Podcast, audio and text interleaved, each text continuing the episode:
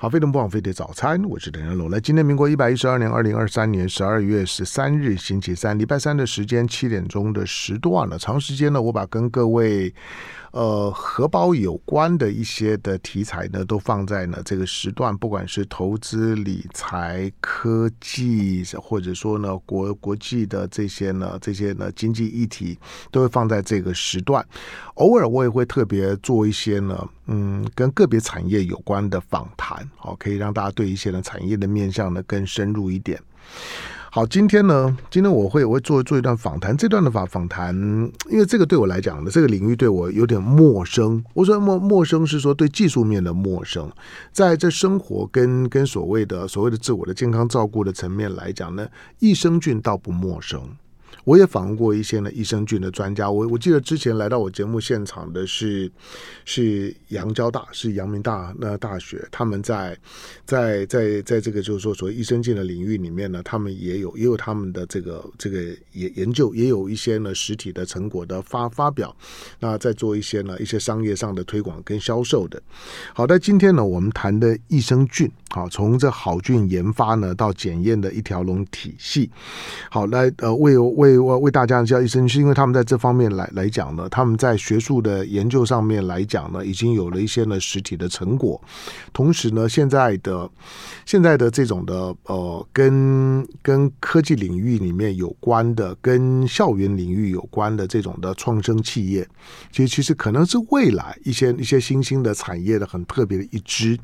好，那今天在我们现场的，中国医药大学药学系，同时呢，也是中国医药大学益生菌的临床研究计划的主持人的，林文新教授在我们的现场，欢迎。唐大哥好，各位听众朋友大家好。好，李李林文新，我看到他的时候，我说：天哪，这个人大概小我个。有儿子，他他他还没有，他还没有选选总统的权利。好好，那但是呢，今天林林文新为为什么来？我我我本来是看到这个说领航领航生是生计，因为我对我对对对这个生计公司呢不了解。但是林文新来的时候，我才知道说领航生计其实是从你的研究工作，然后所衍生出来的一家的跟中国医药大学有关的创创生企业是吗？对，我我这样讲对吗？对，通常我们会叫做衍生新创公司。嗯嗯，对，那呃，这个这个原因是这样哈，其实现在哈，我们的政府哈，其实是在鼓励呃学校的教授要把你这个研究能量把它拿出来，嗯，当然是指所有领域，不是只有我们这种医学药学领域，嗯，好，那那我觉得这个发展是对的，因为我在我们学校我也会上生计管理学，好，我是我是。我是医学院背景的，可是我会上商学的东西。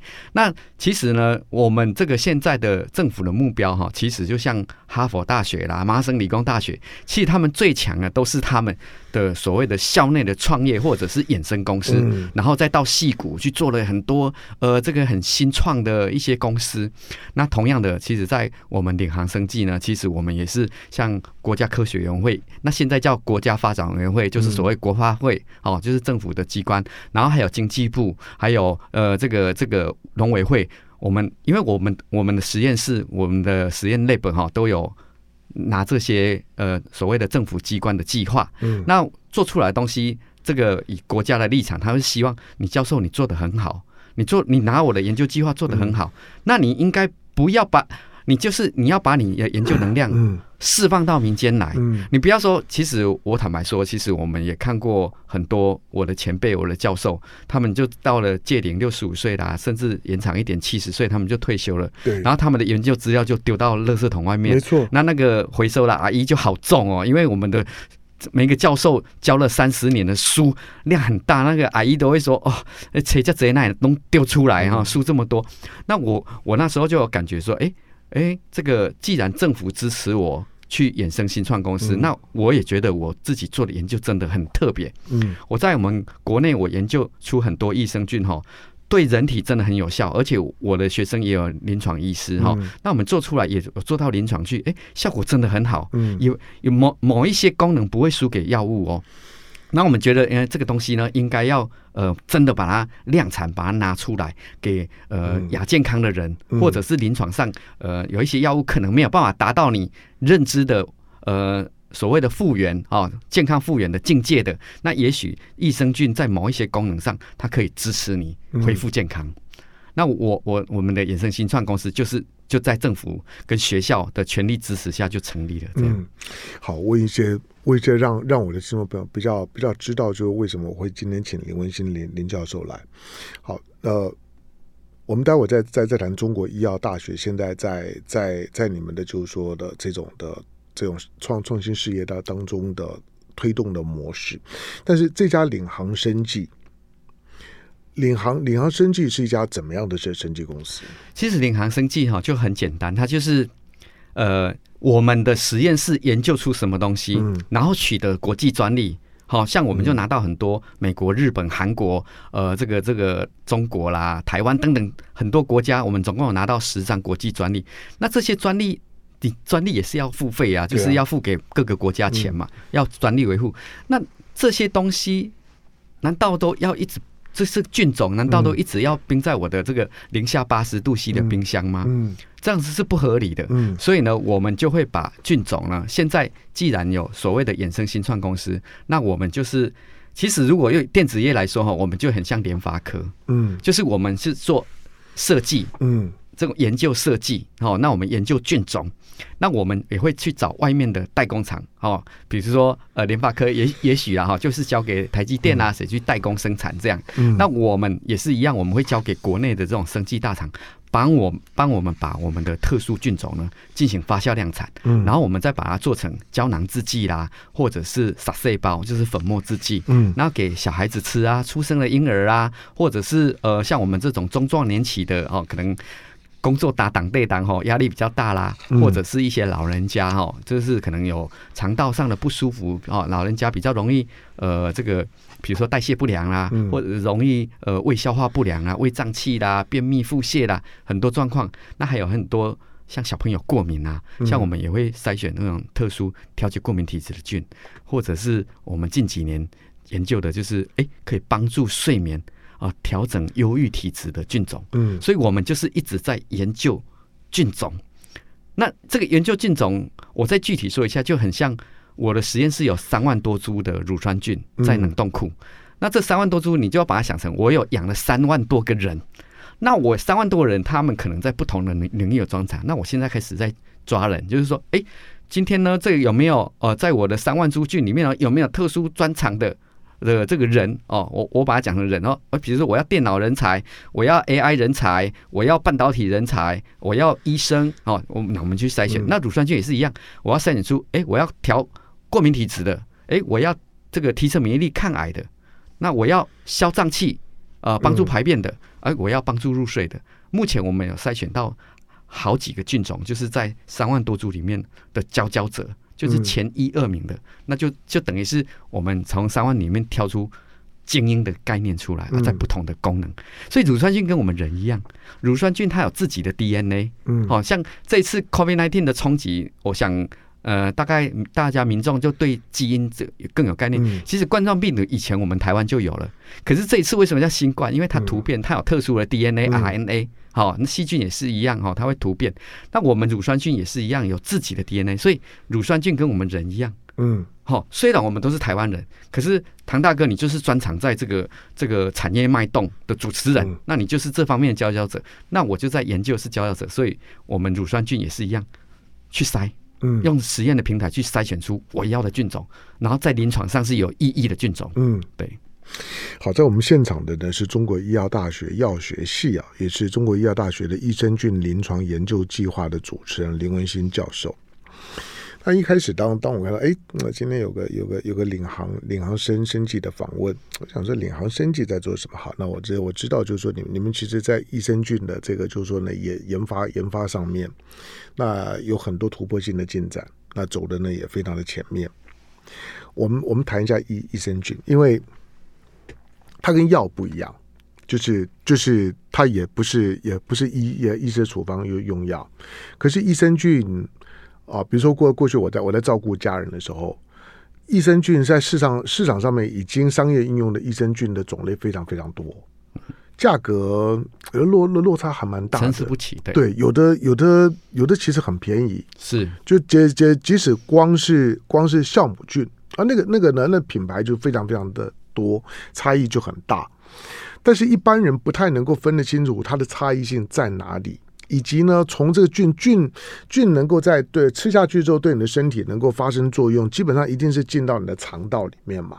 对。那如果进到肠道里面，它为什么能够一进肠道东西多半我们只会感只会想象，就是说它可能对你的消化会有帮助，比如说酵母菌。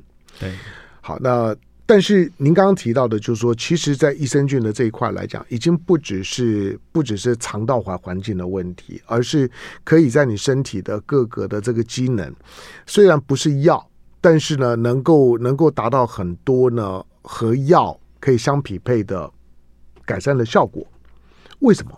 是，其实唐大哥，我跟您报告一下哈，这个您刚刚有说到说这个这个益生菌呢不是药。可是我想要跟您说，嗯、这个我的学生也不知道，嗯、所以我上课的时候，我会我会跟学生说：你们知道益生菌是食品还是药的，请举手。嗯、全部的人都举手，嗯，说食品。可是有一些人哈，有一个学生他也许吃过医生开出来的药，嗯，但是是益生菌，是。是，所以益生菌其实是肠胃药，嗯，它有。但是呢，因为在我们这个所谓的药物的规则哈，它药物有药物就会有规定说啊。比如说止痛药，你要多少 milligram 多少剂量的，它都有。嗯嗯、那乳酸菌它也一样限制了一个剂量在那里。所以呢，现在以现在来看哈，以前的那些肠胃药的规则啊，在在现在来看是无，我觉得那个剂量是太低，不可行了。嗯，其实他们现在临床上，医师有时候小朋友感冒啊，或者是腹泻，他会开益生菌的药给他吃。那那我们现在做到的发现是说，剂量越高越有效。所以意思是说，这些临床用药有一些它的剂量都已经过低了，没有办法显现出它实际的价值跟效用。嗯，所以像我们，其实我们领航生技当初我们设定也是要做成一个益生菌新药开发。嗯，像我们有做出一个九九五益生菌，我们就想要把它变成一个呃可以保护肝脏的新药，或者是辅助临床治疗腹胀啦、腹泻啦、便秘。或者是胃胀气、胃食道逆流的这样子的一个新剂型药物，但是这是我们这个领航生技的远景。那以近期来说，就是以食品的 label 来说，哈，更快速的可以进入市场。所以我们是目前是以食品的姿态，哦，以食品的姿态进入市场，去给消费者可以买得到。嗯，所以呃，益生菌确实可以变成药物，而且而且很特别。而且这是一个 living drug，在国外的论文里面呢，哎，益生菌被被叫做 living drug，活的药物。所以在很多益生菌，呃，在很多药物里面哦，很多其实药物就是化学结构，可是益生菌是一个活的微生物。嗯，对，然后它可能就对，可能对不同的器官啊、不同的症状啊，就有可能进行调整跟改善。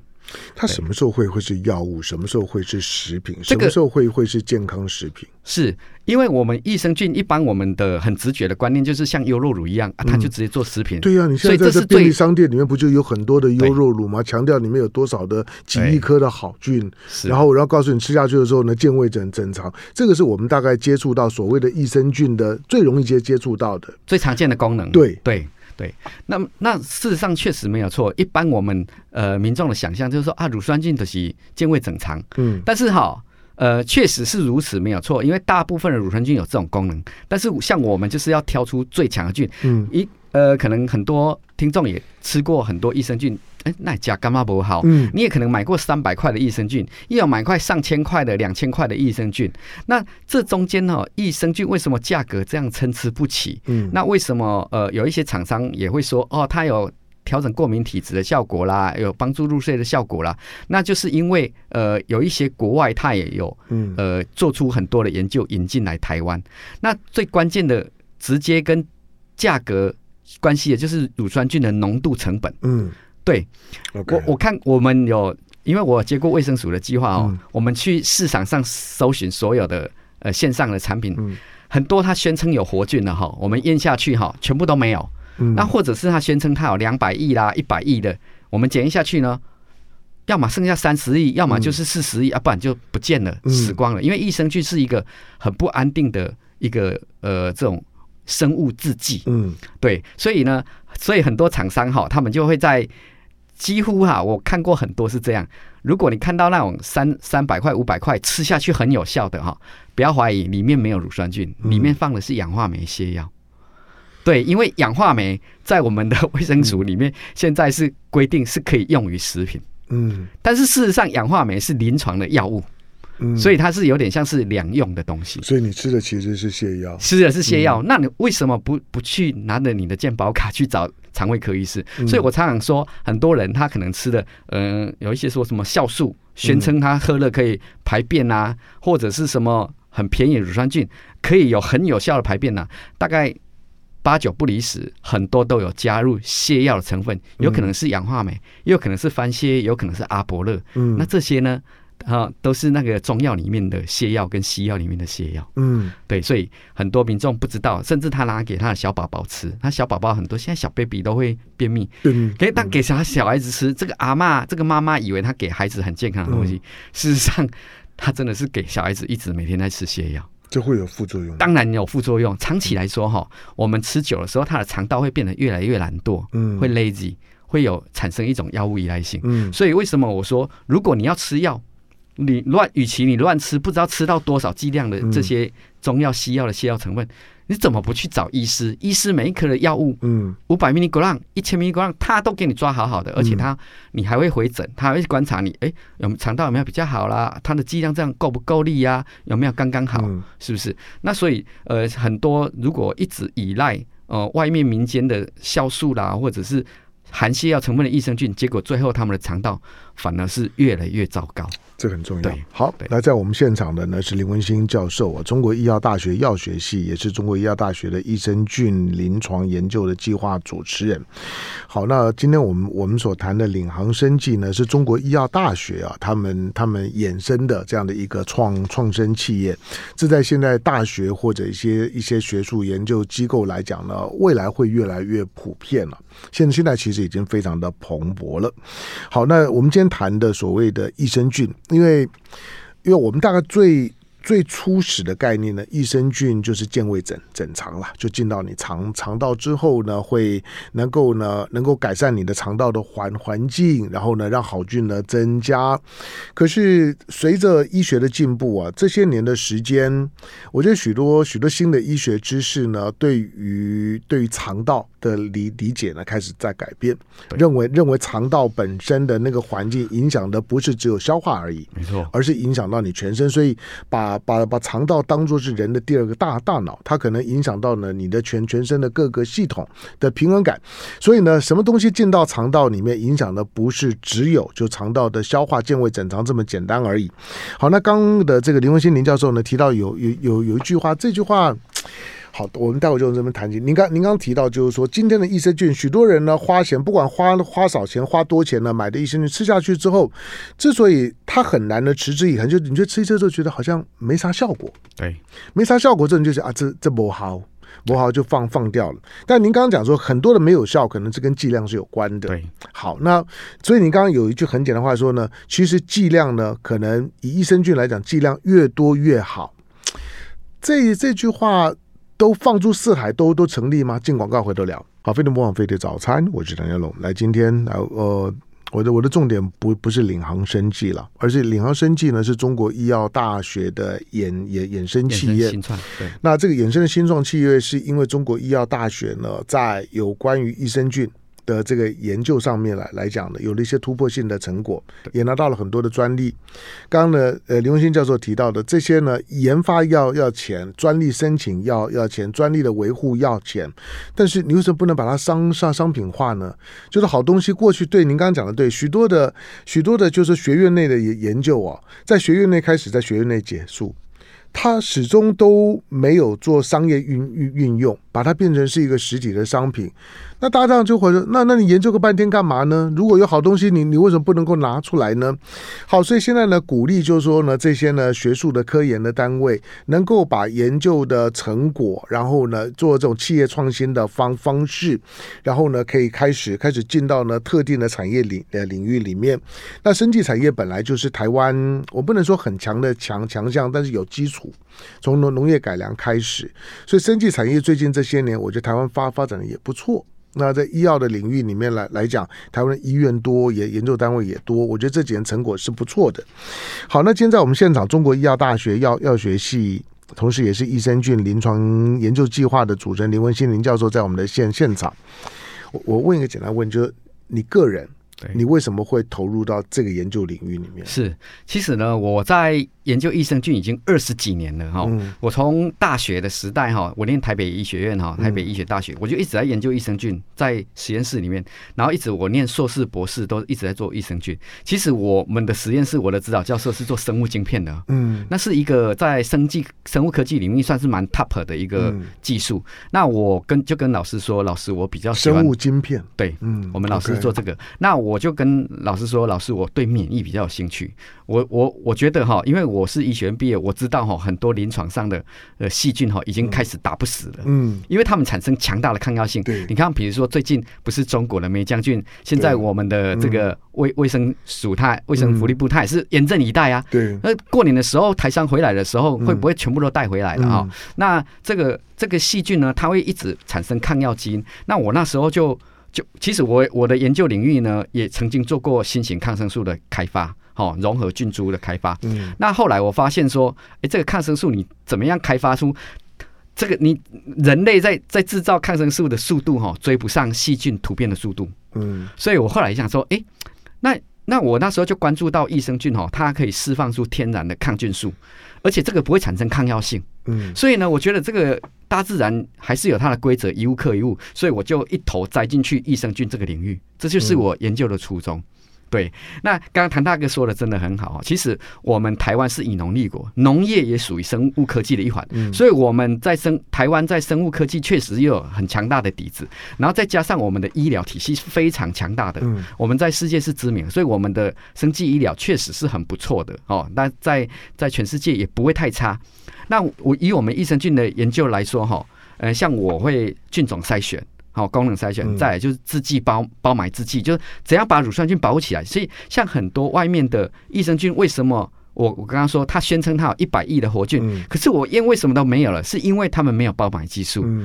因为益生菌很怕阳光。还有空气，所以他们可能遇到空气跟阳光，它就死掉了，所以他们就会变死菌，就就效果就大打折扣。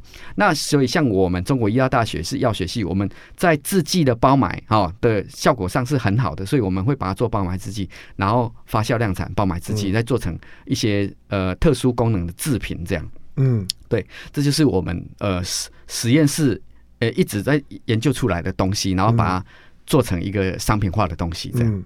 对，你刚你刚刚有提到，就是说你之所以会投入到那那那个叫做编号九九九五的九九五啊，对，你说那个那个是因为是因为你要救你自己女儿，是，其实呃，确实刚刚私下跟唐大哥聊啊，就是、嗯、其实我我研究的益生菌哈，嗯是那不是空口白话，不是在讲故事给人家听，嗯、但是。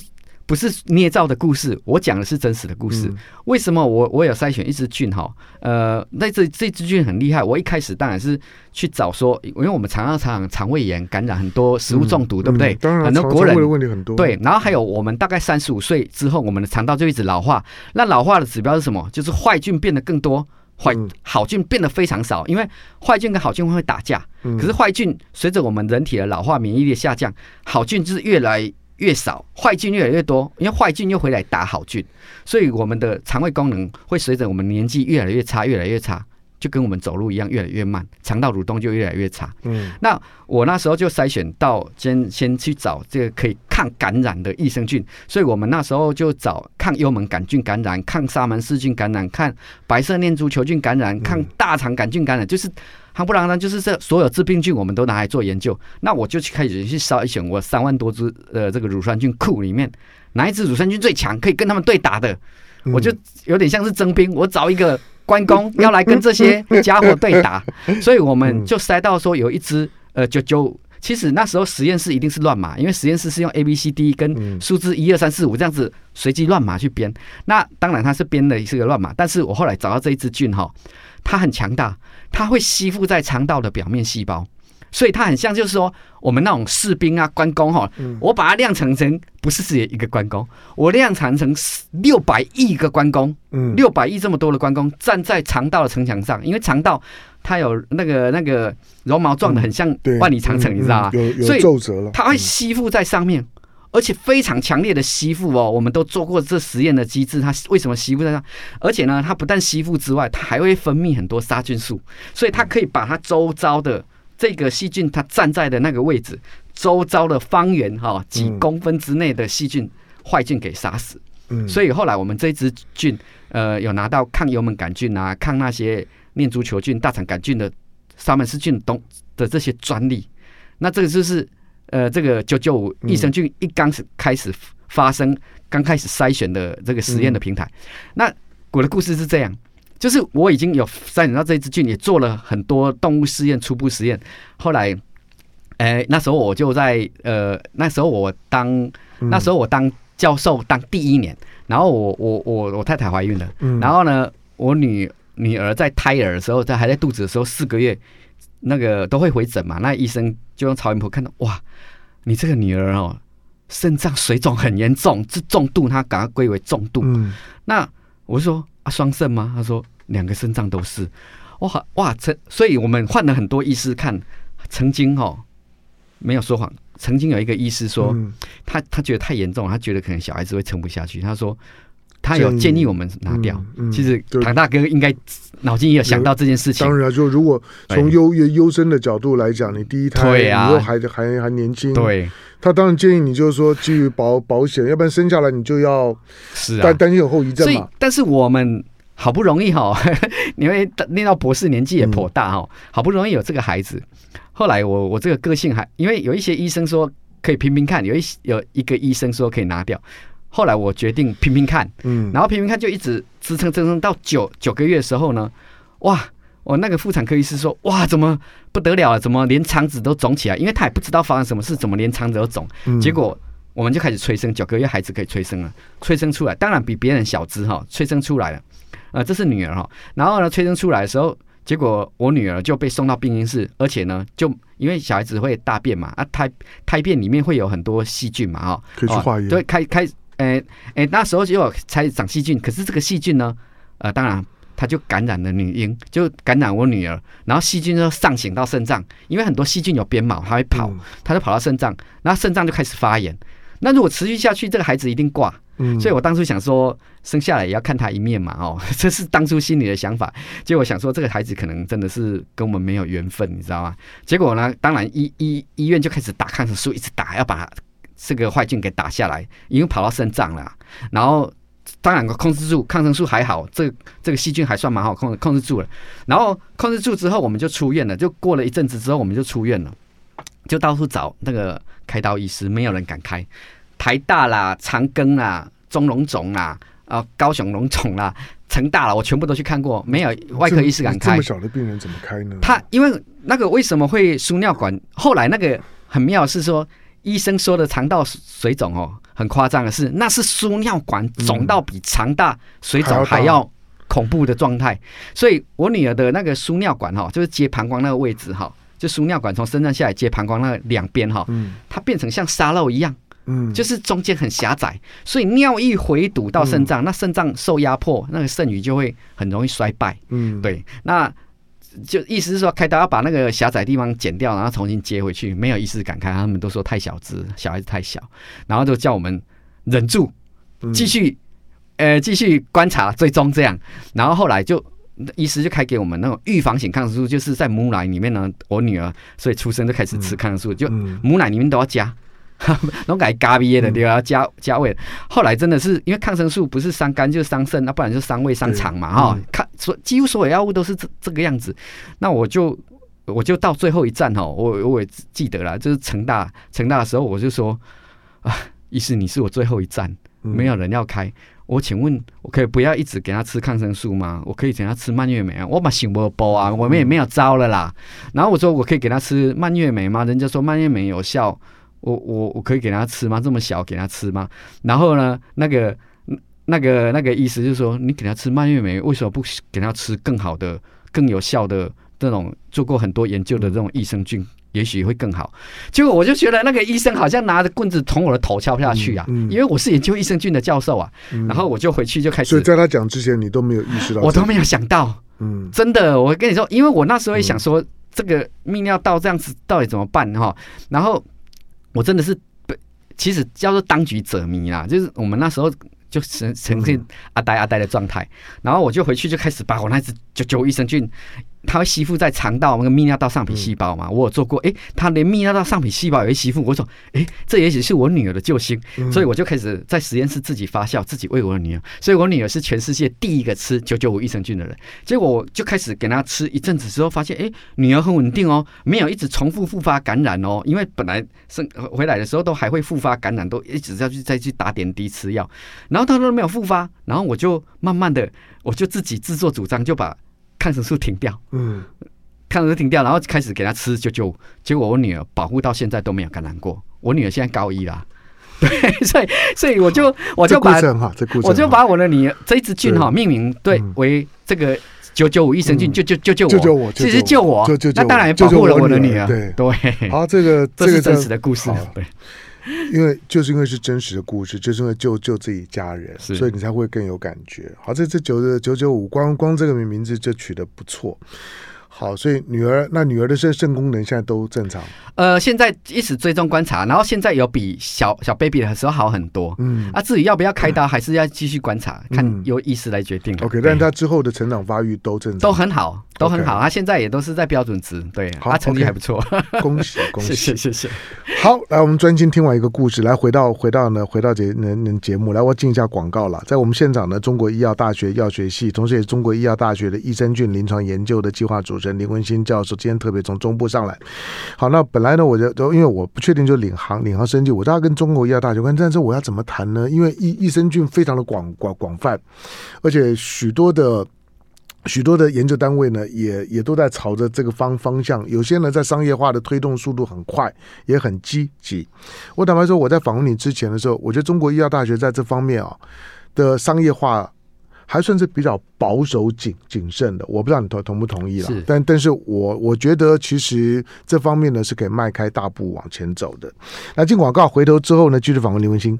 好，非常不枉飞碟早餐，我是谭家龙。那今天星期三的时间呢，我访问了中国医药大学药学系，同时也是益生菌的临床计划的主持人了，林文心的林教授。好，刚刚听林教授讲，就是说他之所以呢对益生菌的研究，特别是他呢，他他非常非常得意的那那只九九五哈，救救救我，那是呢救救了他女儿的益呃益生菌。好，讲到益生菌啊，我坦白说，我作为一个消费者。虽然我不是会去固定补充益生菌的，那呃老人小孩会了。从最早的时候，比如说老人可能会会吃什么表飞明啊、瓦甘莫豆啊，对，那那那也都是也也也都是益生菌的一种嘛。然后到到现在琳呃琳琅满满目，到许多呢添加在你的饮料饮料里面。我今天如果买优酪乳。买一些买这些的，是像养乐多这些的，这些当做是饮料在喝的东西，其实里面也都是益生菌的概念。所以益生菌其实已经在我们生活里面非常的普遍了。可是当你要把它当做是一个养生保健的观念呢，去摄取的时候，它还是有它的严肃性。那大部分人就会遭遇到一个问题，就是说不知道怎么样选。价格种类琳琅满满目，那我们除了相信那些宣传之外，你你作为一个计划主持人、益生菌研究的专专业的人士，你可以教大家怎么选益生菌吗？是。唐大哥刚刚好在上一段节目就有说哈，其实我们呃中国医药大学益生菌的推广没有推广很很好，是因为我们本身就不是行销型的公司。对，我我就觉得你们比较保守。对，因为其实哈很多民众哈都可以看得到哈，呃大肆广告行销的公司哈，哎这些广告行销的预算是非常非常高的，远远超过我们的研究经费，所以我们。我们呃，中中国医药大学益生菌，我们专注在研究。确实，我们推广的是比较鸭子划水。可是，可是很多我不认识的医师，嗯，不认识的药师、护理师、营养师，他们都没有收回馈哦，因为我不认识他们，他们都。在帮我们推荐我们的益生菌，他们都说：“哎，那个中国的哈，中国的益生菌做的非常好，品质很很好。因为我们已经应用在很多临床，嗯，呃，而且很多诊所的医师他们都有用过，他们发现效果非常好。因为在这里节目我我有案例太多，也不方便一直讲。那我我再提到一个哈，很多消费者也会也会有点，我记得有一两个有呛过我说啊那。”台湾的中国银行伊也无较高啊，然后比美国也较高。然后我讲迄上面上面直销诶，然后偌高。那美国的，他们吃的是美国。可是我要给大家一个观念，因为我那时候在筛选的时候，我也去收集直销的益生菌产品。我告诉大家，其实直销他们是一层一层的结构，他们的成本压得非常低，可能不到一层的成本。那还有很多日本啊、韩国的，我们都卖得很好的啊，什么直播带货，我去验哦，那个菌。那个益生菌的活性少之又少。嗯、那他们为什么会有效？就回到我刚刚说，他们可能加了某些东西哦，帮助排便的东西在里面。Okay, okay, okay. 所以很多民众就问我说：“那我要怎么选择好的益生菌，真正有效、嗯、这个标靶比较精准打击的益生菌？”嗯、那我刚刚说，其实要选择哈，不要要相信我们国内的研究哈，像我们是研究型大学，我们研究出来的。益生菌真的是有做过动物实验、人体临床试验，结果真的是可靠的，我们才会量产。没有效的，我们干嘛量产它来伤害我们自己的品牌？所以呢，我们是一定是呃做真正的研究。那再来呢，更重要的就是菌数的浓度决定成本。嗯，就是菌的浓度越高，比如说六百亿以上这种，才是真真正达到有效剂量。为什么？因为其实我们的肠道绒毛膜打开来像网球场那么大，欸。嗯，所以你如果拿那种一百亿，呃，或是甚至一二十亿的那个没有效，不要。我也曾经说啊，人家这是国外呃某一个谁谁谁做的，那他这个只要十亿二十亿就很有效，不要相信这句话，因为我们的网球场那么大，就很像在施肥，所以我们要用高浓度，就是更高剂量的去对我们的肠道施肥，去养我们的肠道。所以我说要养肠，所以呃，研究数据一定要。相信我们国内的研究真的有科研单位了。然后呢，还有一个很重要的就是菌种是要挑选的。比如说，呃，像我们九九五益生菌就是针对胀气、整肠、胃食道逆流，好，这是九九五的功能。好，抗泌尿道感染、抗感染、抗肠道感染，这是九九五功能。那像我们还有像 BB one、BB five 这这这种益生菌呢，它是提升免疫力的。嗯。它是这个调过敏体质的，所以很多孩子在幼稚园现在很容易感冒啦、生病，就是就是，而且又复合过敏的话，哇，那个妈妈真的是会崩溃。那像我们这种，我们就会推荐这种比较提升免疫力、调过敏体质的菌种。那像很多呃长辈啦，比较容易失眠，或或是像我工作压力大的，诶，常常失眠。像我像我以前真的有吃安眠药，现在都不用吃，因为我就吃了我的我们开发出来的帮助入睡，然后调整情绪。我们调整我们调整我们肠道血清素的这种益生菌，嗯、那那这个菌我们就把它定名叫精神菌。嗯，调整我们情绪精神，所以吃下去，身体很身体很舒缓，比较好睡。嗯、所以我我的意思是说，其实每一种菌它有特殊的功能，就回到我刚刚说的，跟人一样去筛选，所以要挑对菌种，挑对。功能挑对你的适应症，嗯，就是不要乱枪打鸟。很多外面的行销公司都讲的飞天钻地，都不要太相信他们。因为这种广告太多。我有时候觉得，为什么？因为他们是行销人，他们很敢讲。可是我是教授，我就不能像他们这样乱讲，讲出来我会被笑啊。其实，呃，无论是唐大哥的节目，或是我去去去那个其他的节目，嗯，我我们去的那很多都是医护人员、医师在听啊。我我不能乱讲啊，李文新教授。